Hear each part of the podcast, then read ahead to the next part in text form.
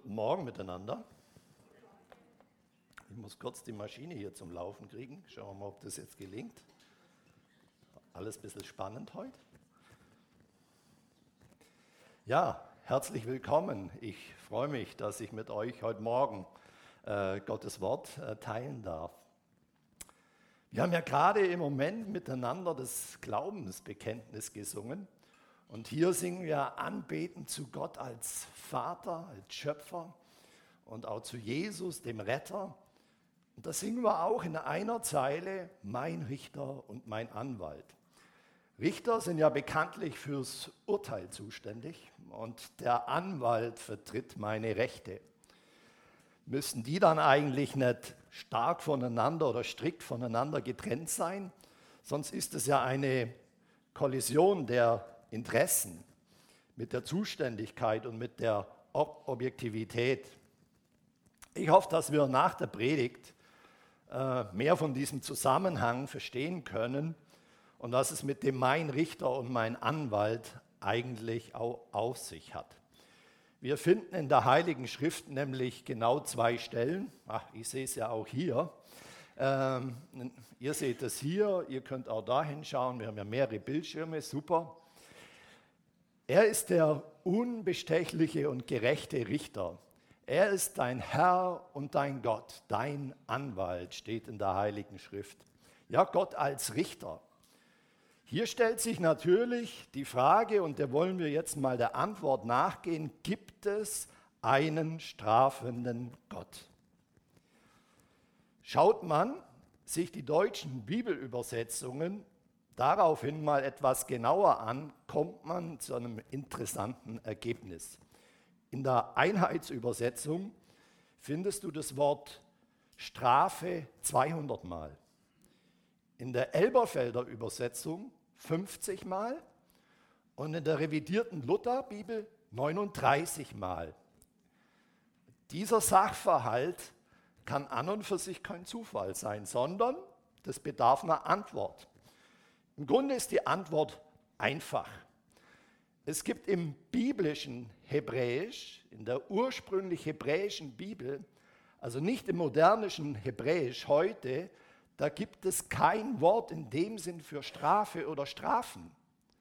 Und so kommt es zu dieser Streuung von 39 bis 200 Mal.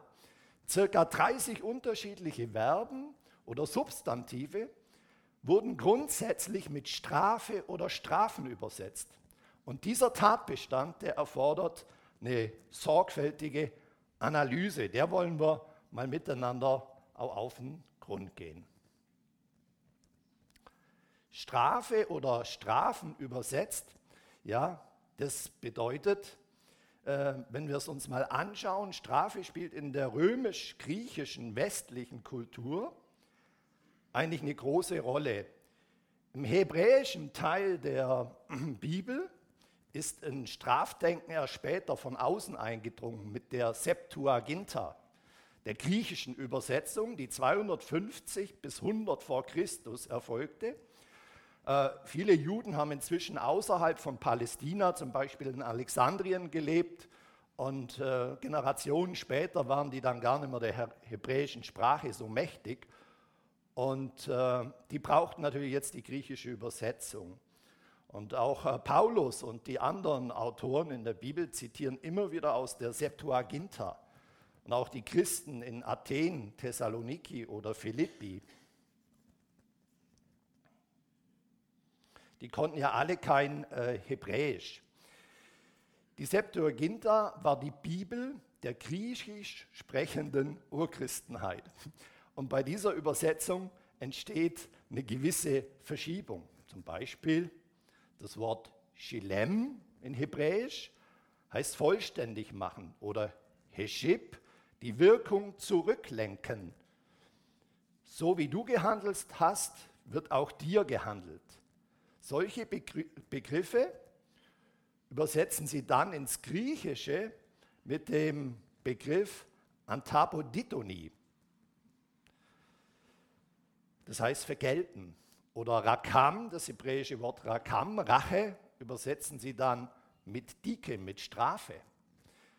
Also trägt die Septuaginta so ein juristisches Vergeltungs- und Strafdenken in die Bibel hinein. Und damit wird das eigentliche hebräische Tatfolgedenken, dieses Saat-Ernte-Prinzip, wir kommen gleich noch drauf, schwer erkenntlich gemacht. Weil Gottes Wort aber vom Heiligen Geist inspiriert ist, glaube ich, dass diese sprachlichen Hürden vom Heiligen Geist ja auch aufgeschlossen werden, wenn du deine Bibel liest. Aber gleichzeitig darf es und soll es uns auch ermutigen, im ursprünglichen Wort Gottes natürlich zu forschen. Lasst uns mal miteinander einen Blick auf unser westliches Strafrecht werfen. Es ist ein großer und äh, brisanter Teil unseres Rechts, das Strafrecht. Es gibt den Strafvollzug, eine Strafvollzugsbehörde.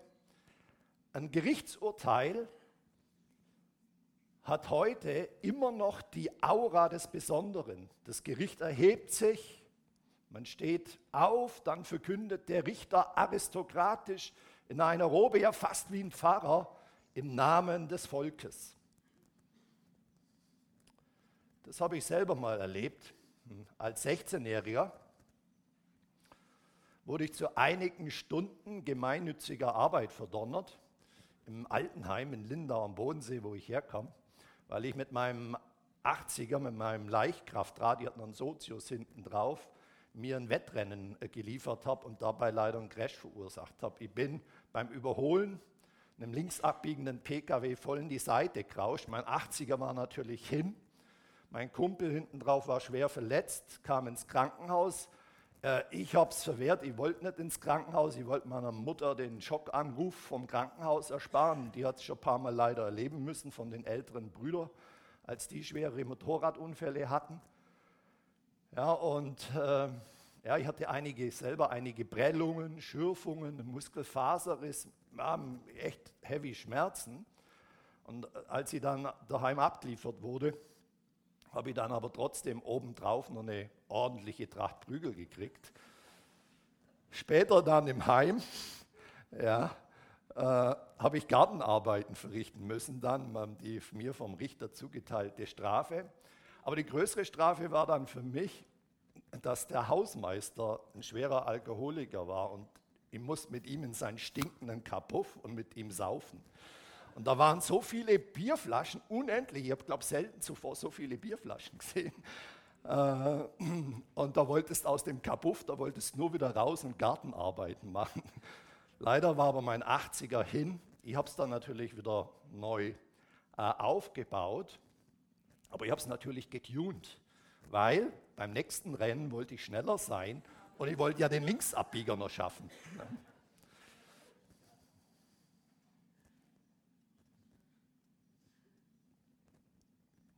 Ja, man kann äh, sagen, dass hier das äh, Strafen, sowohl das staatliche als auch das pädagogische der Eltern, schon ein bisschen bedenklich ist.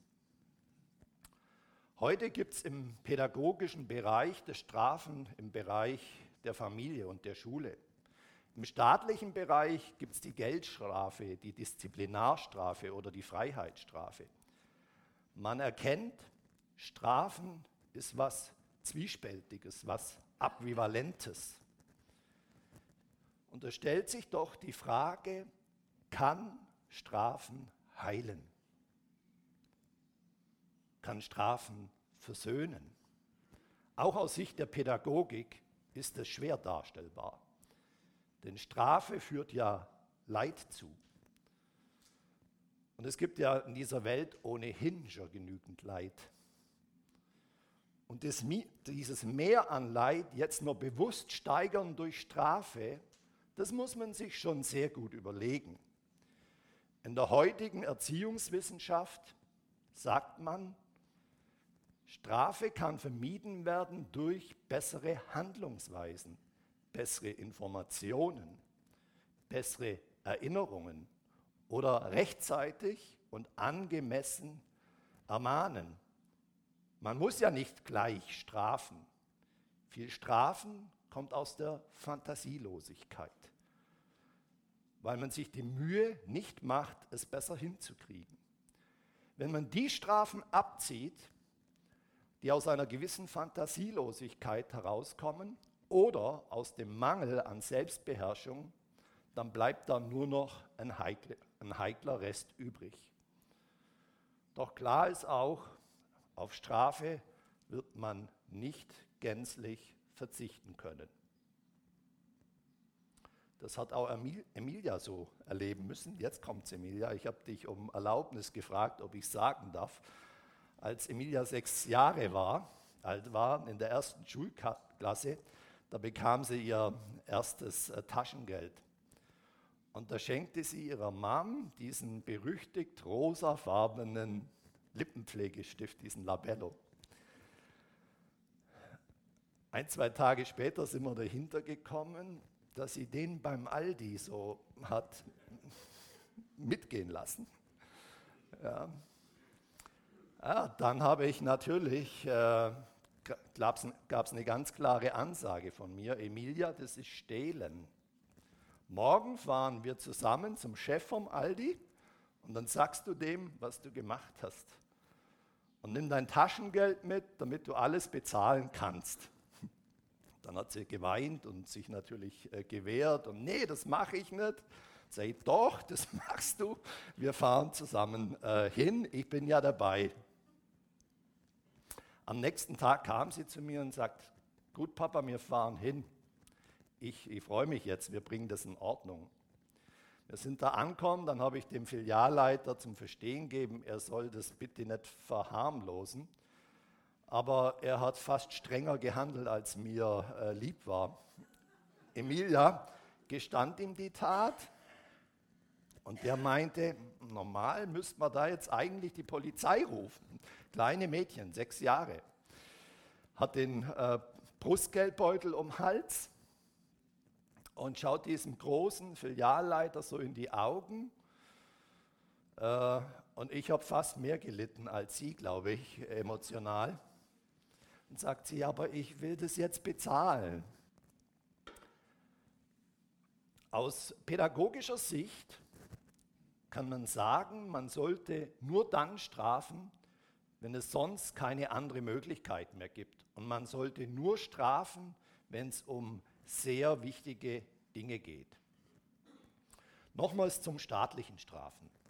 Es gibt in Bayern 36 Strafvollzugsanstalten und sechs, und sechs Jugendarrestzellen. Die kosten Hunderte von Millionen Euro. Und das wirft jetzt schon die Frage auf, kann der Strafvollzug, kann die Strafe, kann Strafen heilen? Kann sie dem Frieden dienen? Kann sie versöhnen? Natürlich gilt hier die Frage, haben wir eine Alternative? In Deutschland liegt die Rückfallquote der Täter in den letzten Jahrzehnten bei über 50 Prozent, in manchen Regionen sogar über 60. Das heißt also, mehr als die Hälfte der Gefängnisinsassen landen wieder im Gefängnis. In der Sprache der Justiz spricht man ja von Strafzumessung. Diese sollte in einem Rechtsstaat gerecht und angemessen sein. Und es bedarf einer großen Sorgfalt, ob einer zum Beispiel dreieinhalb Jahre, sieben Jahre, ein anderer fünf Monate Gefängnisstrafe bekommen. Aber alle Fachleute bezweifeln eine solide wissenschaftliche Strafzumessung. Im Grunde ist die völlig abstrakt, denn es gibt keine Möglichkeit, ein Verbrechen oder eine unsittliche Tat umzurechnen in eine zeitliche Schiene. Es gibt keine Universität auf der Welt, die bisher behaupten, behaupten konnte, wir haben dazu ein solides Verfahren entwickelt. Alles basiert nur aufgrund von traditionellen Vorgaben und Präzedenzfällen. Eben wie es bisher gemacht wurde. Wissenschaftlich umrechnen geht nicht. Ja, wir können uns auch fragen, ob die Menschen, die ein Gefängnis verlassen haben und ihre Strafe erfüllt haben, versöhnter und dem Frieden näher gekommen sind. Können sie jetzt besser integriert werden als vorher? Wenn man, solche, wenn man sich solche Fragen stellt, merkt man, man ist auf einem ganz schwierigen Gelände unterwegs. Und wenn man das jetzt alles so bedenkt und wenn man hört, dass es in der ursprünglich hebräischen, jüdischen Bibel kein Wort in dem Sinn für Strafen gibt, wirft es weitere Fragen auf. Es gibt in der hebräischen Bibel keine Polizei, kein Strafvollzug, kein Gefängnis in dem Sinn wie bei uns. Ja, Josef war mal im Gefängnis, aber das war in Ägypten. Dort gab es Gefängnisse.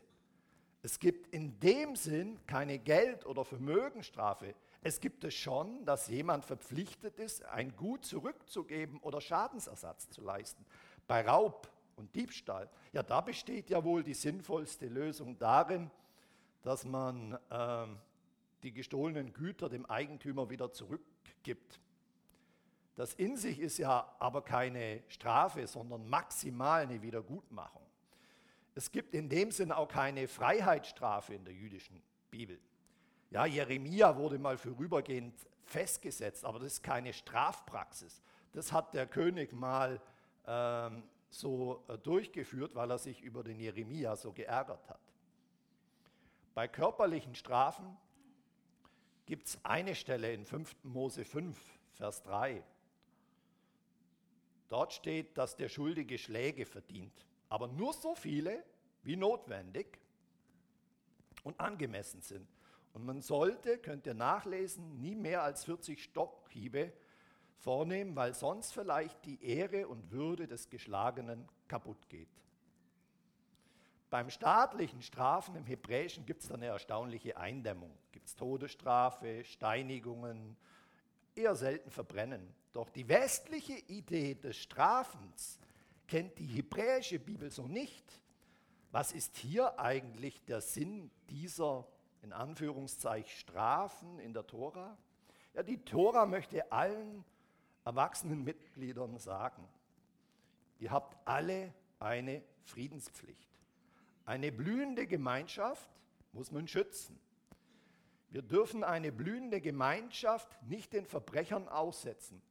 Die Gemeinschaft hat ein Recht auf Schutz. Und wer diese Stabilität der Sippe des Dorfes ernsthaft gefährdet, der kriegt solche Reaktionen. Jetzt kommen wir zu einem sehr wichtigen Schlüsselpunkt.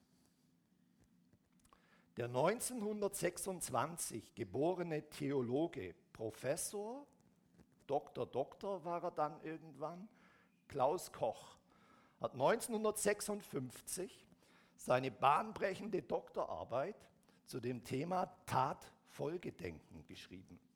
Du findest Ausführungen dazu bei uns zum Beispiel in der deutschen Bibelwissenschaft mit Sitz in Stuttgart. Ein zweiter Alttestamentler, der Dene Fahlgren, hat unabhängig voneinander in den 50er Jahren des vorigen Jahrhunderts parallel beim intensiven Bibelstudium dieselben Zusammenhänge des Tatfolgedenkens in der Heiligen Schrift erforscht. Heute wird es inzwischen in vielen theologischen Hochschulen und der Bibelschule gelehrt. Auch unser Pastor Richard Lieb hat vor einigen Wochen eine sehr gute Predigt zu dem Thema das Saat-Ernte-Prinzip gehalten, welches solche Zusammenhänge äh, sehr gut verdeutlicht hat. Nochmal, es gibt grundsätzlich in der hebräischen Bibel kein Strafdenken wie bei uns heute in der westlichen Welt, sondern anstelle des grundlegenden Phänomens mit dieser Aura des Gerichtsurteils, der Robe und dem Strafvollzug gibt es in der Bibel ein anderes Modell. Man nennt dieses Tatfolgedenken. Ja, der äh, Fahlgren oder auch der äh, Theologe Koch haben das damals noch als Tun-Ergehen-Zusammenhang beschrieben. Jede Tat hat eine ihr gemäße Folge. Und erst diese Tat oder erst diese Folgen machen eine Tat vollständig. Ich wiederhole es nochmal. Jede Tat hat eine ihr gemäße Folge. Und erst die Folgen machen eine Tat vollständig. Die Folgen sind in der Tat schon angelegt. Jede Tat setzt unweigerlich etwas in Gang. Sie wirkt sich aus, sie ist folgenreich.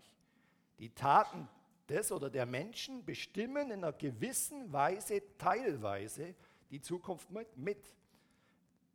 Es ergeben sich daraus Konsequenzen. Die Taten wirken sich aus, vor allem erstmal auf den Täter selbst, auf den Einzelnen. Sie wirken sich aber auch auf, auf unser Zusammenleben mit den Menschen. Es wirkt sich aus auf die ganze Familie, auf die Gemeinschaft und auf, sogar auf die Gesellschaft. Im Grunde sogar bis hin zur Natur der Schöpfung. Heutzutage stellen wir fest, dass wir den Preis eines Industrieproduktes, ähm, dass wir in den Preis eines Industrieproduktes die Wirkungen mit einrechnen müssten. Das schädigt die Luft, Wasser, eben es wirkt sich auf die Schöpfung aus. Eigentlich müssten wir beim Preis die Folgen mit einrechnen. Und dann wären manche Industrieprodukte wahrscheinlich fünfmal so teuer. Das ist Tatfolgedenken. Handlungen und Tatfolgen beim Einzelnen werden sehr, sehr stark in den Psalmen, auch im Buch der Sprüche oder Prediger berücksichtigt. Eine Tat und ihre Folgen, die hängen auf das engste miteinander zusammen. Man kann sogar sagen, die Folge ist die Tat. Die Folge ist nicht etwas anderes, es ist das Wesen in der Tat. In Sprüche 14, Vers 34, sehr gut, der Beamer-Mensch ist dabei oder die, die Beamer-Dame. Äh, ja, da, in Sprüche 14, 34 steht, aber die Sünde ist der Leute Verderben. Das Verderben ist schon die Folge.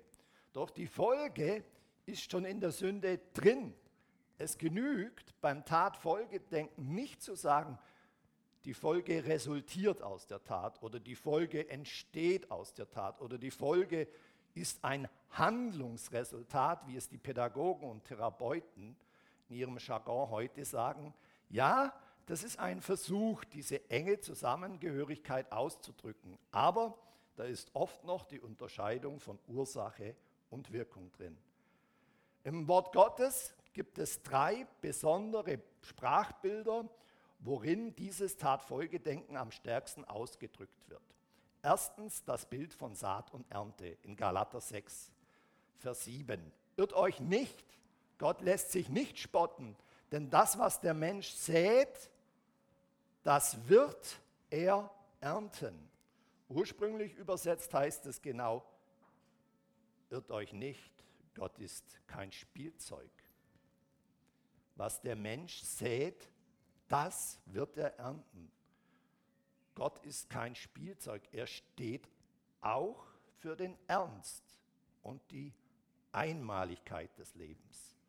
Verdeutlicht wird es hier in diesem weiteren Vers, in Hebräer 9, Vers 27. Wie es den Menschen gesetzt ist, einmal zu sterben, danach aber das Gericht. Das ist kein Spielzeug. Das Sterben ist ernste Realität des Lebens. Ja, dieses Bild von Saat und Ernte wird oft in der Bibel angewandt, zum Beispiel in Hosea 8,7. Wer Wind sät, wird Sturm ernten. Beim Bild von Saat und Ernte, nochmal zurück, der Samen ist auch schon Getreide. Die Ernte ist auch Getreide. Die älteren Getreideähren sind auch Getreide. Alles ist Getreide. Es geht also nicht um Ursache und Wirkung.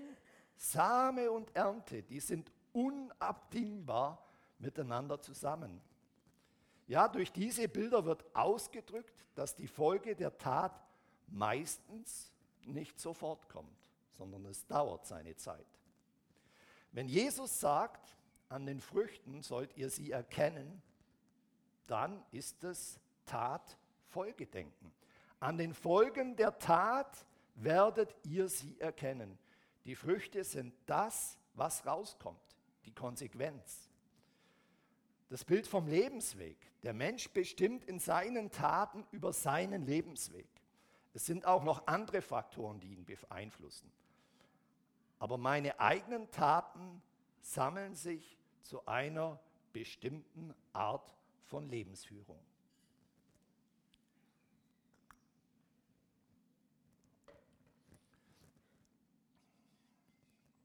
Zusammenfassend diese zwei Aspekte. Jede Tat hat ihre Folgen. Und erst die Folgen machen die Tat vollständig.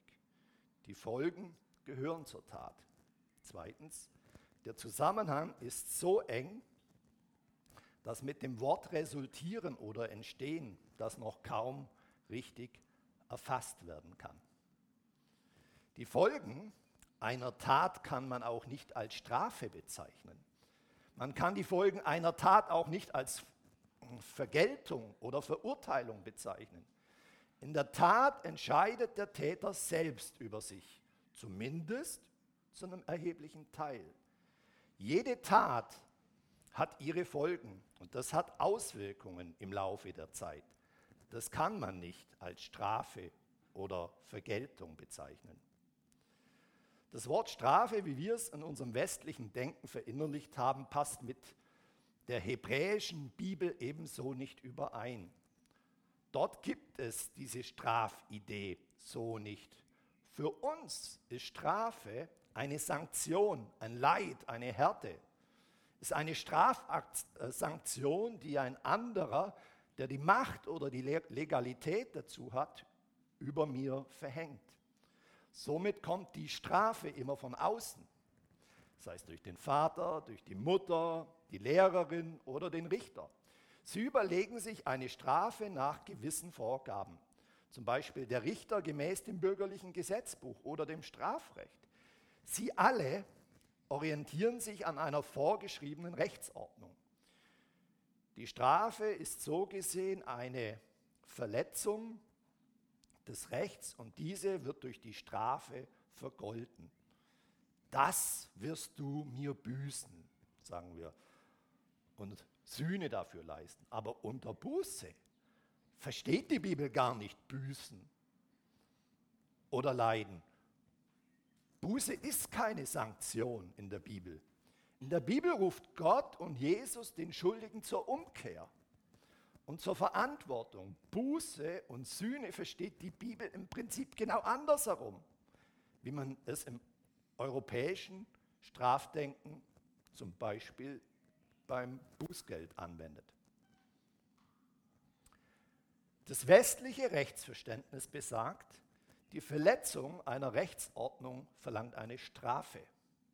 Anders aber beim Tatfolgedenken, beim Tatfolgezusammenhang. Da muss man keine Instanz, keinen Richter dazwischen schalten, die sich nach ihrem Ermessen eine Sanktion ausdenken oder einen Strafkatalog rausholen und einer Tat zumessen. Das braucht man da nicht beim, Stra beim Tatfolgedenken. Dieses differenzierte Strafen, ein Jahr, zwei, vier Jahre oder der kriegt eine Million oder zwei Millionen oder 100 Euro Strafe als Tagessatz. Nee, diese Litanei und Differenzierung passen nicht zum Tatfolgedenken. Was ist der Unterschied zwischen Strafe und Tagfolge? Folgendes Beispiel. Nehmen wir an, Emilia, als sie klein war, steht vor mir und will, als sie eben fünf Jahre alt war, an einem kalten, regnerischen Tag mit ihrem dünnen Sommerkleidchen zu ihrer Freundin im Ort laufen. Es gibt für mich als Vater zwei Handlungsoptionen. Erstens, Mila, wenn du dich nicht warm anziehst, dann bekommst du eine Woche Fernsehverbot. Und das ist eine Strafe. Das ist auch eine Drohung. Ich hätte aber auch sagen können, Mila, wenn du dich nicht warm anziehst, wirst du dich bei diesem Wetter erkälten können. Das ist Tatfolge. Das ist eine Warnung. In der Heiligen Schrift ist der Unterschied aus Drohung und Warnung ganz tief empfunden. Aus einer Drohung entsteht nichts Gutes. Eine Drohung kann die Liebe in dieser Welt nicht steigern. Eine Drohung setzt unter Druck und verhindert mündige Prozesse. Eine Warnung emanzipiert. Eine Warnung klärt auf. Ich will dir rechtzeitig sagen, was auf dem Spiel steht. Dann kannst du dir realitätsnah selbst deine Gedanken machen. In der Geschichte im Garten Eden heißt es an einer Stelle in 1. Mose 2, Vers 17, von dem Baum der Erkenntnis des Guten und des Bösen sollst du nicht essen, denn an dem Tag, du davon isst, wirst, wirst du des Todes sterben. In ungenauen Übersetzungen steht, du sollst sterben. Sie machen aus einer Warnung eine Drohung. Doch richtig ist, wirst sterben, weil es ist Tatfolge. Wenn du dich von der Sünde ernährst, dann holst du dir selbst den Tod rein. Nehmen wir mal die sogenannte Vertreibung aus dem Garten Eden. Einige sprechen hier von Strafe der Vertreibung. Hey, das hat doch bei genauem Hinschauen, so muss man mal prüfen, hat das wirklich was mit Strafe zu tun?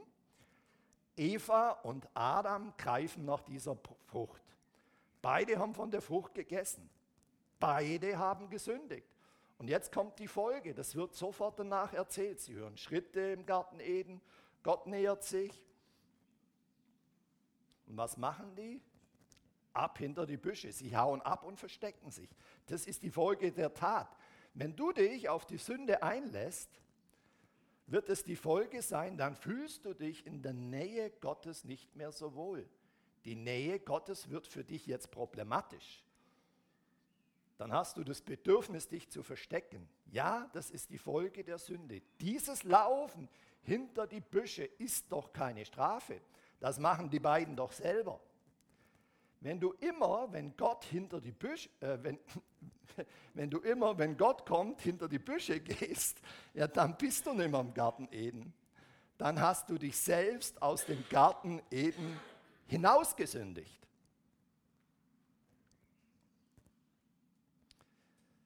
Die sogenannte Vertreibung aus dem Garten Eden ist dann nur noch die Sichtbarmachung, also die Heimsuchung. Die Theologen sprechen hier von Ratifizierung.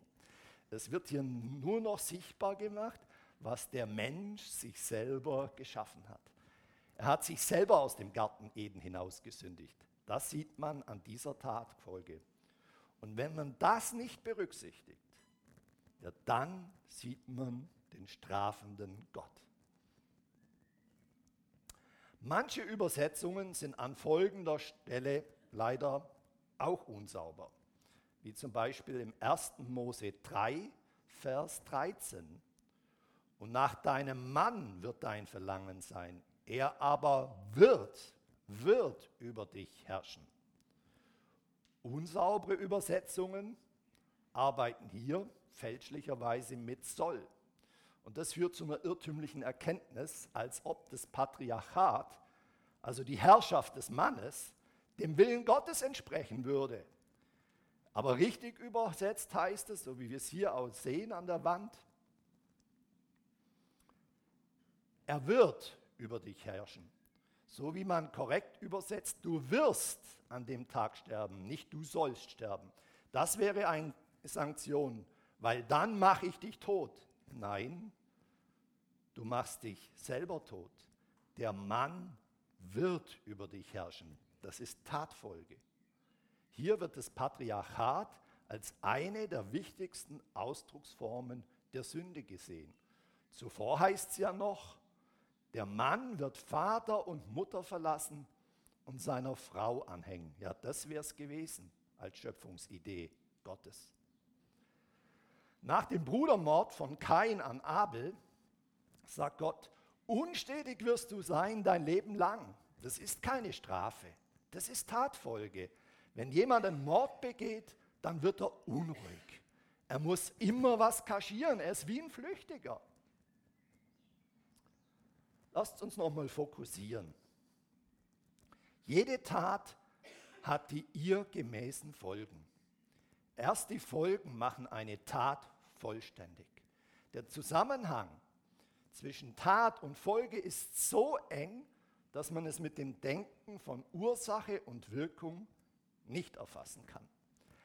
Eine Tatfolge darf man nicht mit Strafe, Vergeltung und Verurteilung übersetzen, sonst gibt es eine babylonische Strafverwirrung und damit würden wir uns und selbst anderen äh, schaden. Äh, den Tatfolgen können wir uns auch niemals entziehen. Wir werden immer dafür verantwortlich sein. Die Liebe Gottes, die entscheidend ist, ändert nichts daran,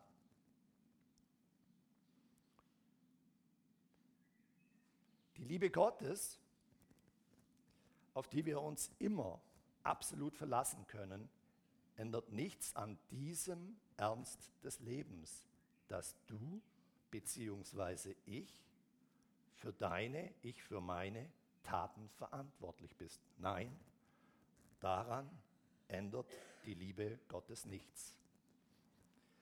Wie kommt es eigentlich, dass eine Tat Folgen hat? Könnte man das Leben nicht einfach auch so schaffen, dass das Leben immer unverbindlich ist? Ich kann machen, was ich will. Es hat alles gar keine Folgen. Jede Tat ist wie so ein isoliertes Atom. Das wäre eben kein Leben. Jetzt berühren wir ein Geheimnis, das keiner von uns lüften kann. In der Schöpfungsrealität hat Gott das Leben so eingerichtet, dass aus einer Tat Folgen hervorgehen. Zum Leben gehört eine Verbindlichkeit dazu. Ja, ein Ernst. Und diese Zusammenhänge hat Gott in der Schöpfungsrealität so geschaffen.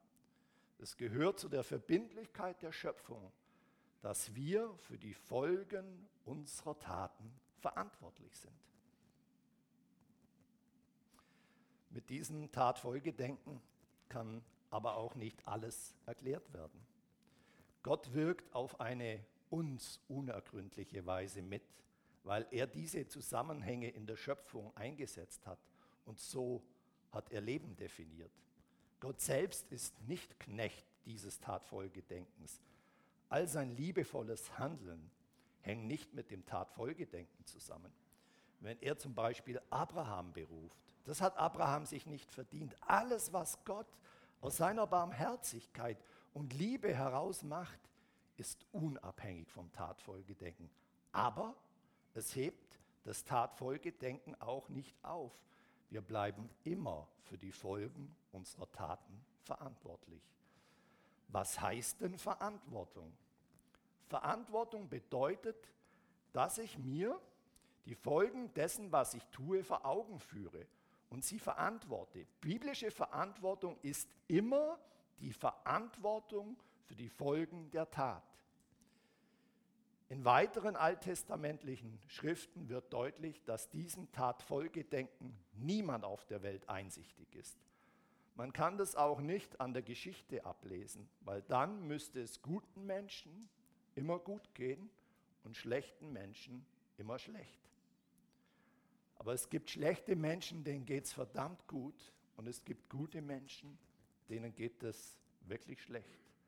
Gott lässt seine Sonne scheinen auf die Guten und die Schlechten. So steht es in der Bibel.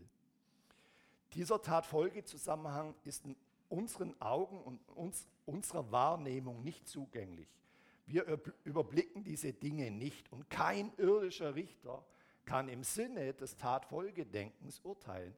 Ein Richter kann immer nur gemäß den rechtlichen Bestimmungen in seiner Kultur urteilen. Ein Sünder urteilt über einen Sünder und nicht ein Gerechter über Ungerechte. In einem Gerichtsverfahren können wir immer nur sagen, ein Sünder verurteilt einen Sünder, aber nicht ein, Gerecht, ein Gerechter verurteilt einen Ungerechten. Vollzugsbeamte, Richter sind genau so Sünder wie Strafgefangene. Wir sind alle Sünder. anders bei Jesus, dem Sohn Gottes, der einzig Gerechte und Unschuldige. Der verurteilt nicht, er rettet und befreit. Wir überblicken den Tat-Folge-Zusammenhang nicht. Deswegen entsteht jetzt langsam aber sicher der Gedanke, das Tat-Folgedenken kann erst in, äh, in einem Weltgericht nach diesem Leben durchgeführt werden. Den Tat-Folge-Zusammenhang durchschaut nur Gott, aber er durchschaut ihn. Es wird auch deutlich, man muss mit diesem Tatfolgedenken sehr sorgfältig umgehen. Man kann hier sehr missbräuchlich unterwegs sein. Du kannst Tatfolgedenken niemals umkehren, indem du in die Vergangenheit schaust. Das Tatfolgedenken ist nur verantwortlich nach vorne gerichtet. In Johannes 9, Vers 3 fragen die Jünger Jesus am, am Teich Siloam, als sie einen Blinden wahrnehmen, Meister, hat er gesündigt oder seine Eltern? Das ist Tatfolgedenken, in die Vergangenheit jedoch gekehrt. Und dies führt zu einem fürchterlichen Unheil. AIDS-Kranke waren das besondere Sünder. Ja, Jesus sagt ihnen, nein, weder er hat gesündigt noch seine Eltern. Also er sagt damit, die haben auch nicht mehr gesündigt als andere. So dürft ihr das nicht sehen macht Jesus klar und heilt den Blinden.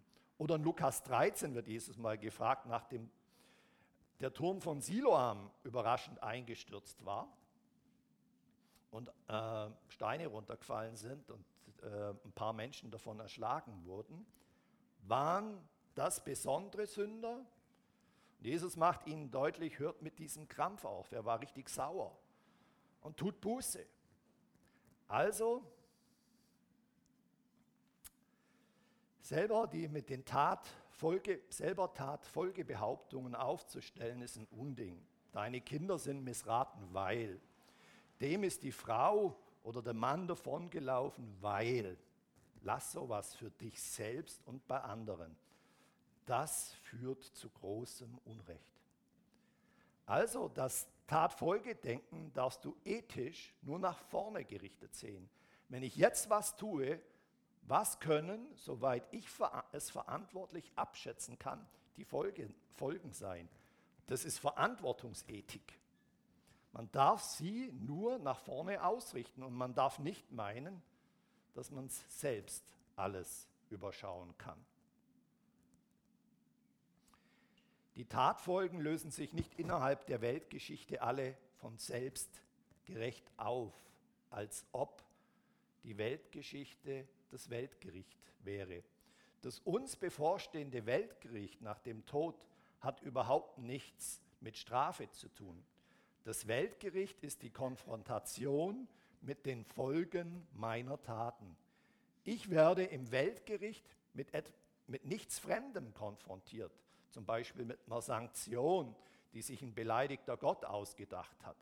Im Weltgericht werde ich mit nichts anderem konfrontiert als mit mir selbst. Im Weltgericht werde ich erkennen, dass niemand anders am Gericht schuldig ist wie ich selbst. Ich selbst habe mir das Gericht zugezogen. Und diese Tatfolgen werden nicht einfach durchgestrichen. Es gehört zu unserer Würde, dass wir schuldig werden können. Ein Tier kann nicht schuldig werden. Es gehört zu unserer Würde, dass wir verantwortlich sind. Das gehört zu unserer Mündigkeit. Die Liebe Gottes macht uns nicht infantil und löscht immer alles aus mit einem Vergebungsbombardement. Vielmehr macht uns Gottes Liebe realitätsgerecht. Wir können uns auf die Liebe Gottes verlassen wie beim liebenden Vater. Du erlebst im Weltgericht kein Überraschungspaket. Dort wartet der liebende Vater mit ausgestreckten Armen auf dich. Es ist absolut verlässlich, genau wie Jesus selber in der Heiligen Schrift das Gleichnis vom verlorenen Sohn sagt. Der Richter ist dein Vater, der dich unendlich liebt. Ja? Und Jesus ist dein Retter, er ist dein Anwalt. Gerade weil wir uns auf die Liebe Gottes völlig verlassen können, können wir dem ins Auge sehen. Dem, was ich, meine Familie, mein Ort, meine Gemeinde angerichtet haben.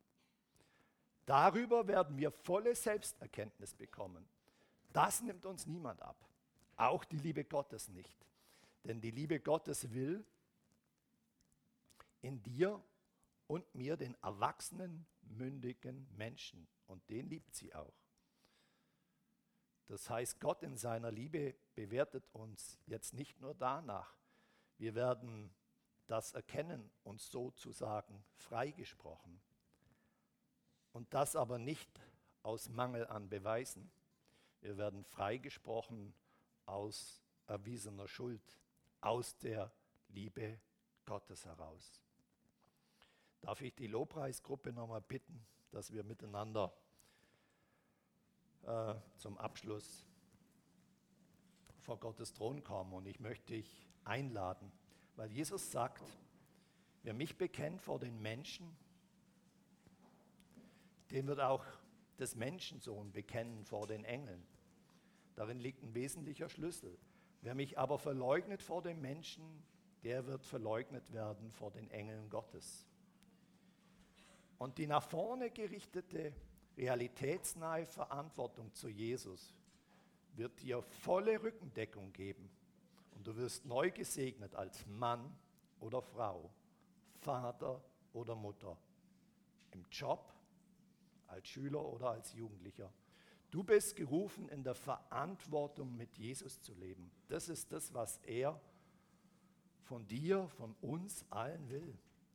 Hier das Kreuz Jesus wird ganz neu zu einem Ort der Verantwortung. Vertrau Gott dem Vater über, nimm Verantwortung nach vorne gerichtet. Komm zu ihm, deinem Richter und deinem Anwalt. Lasst uns nochmal vor Gottes Thron kommen.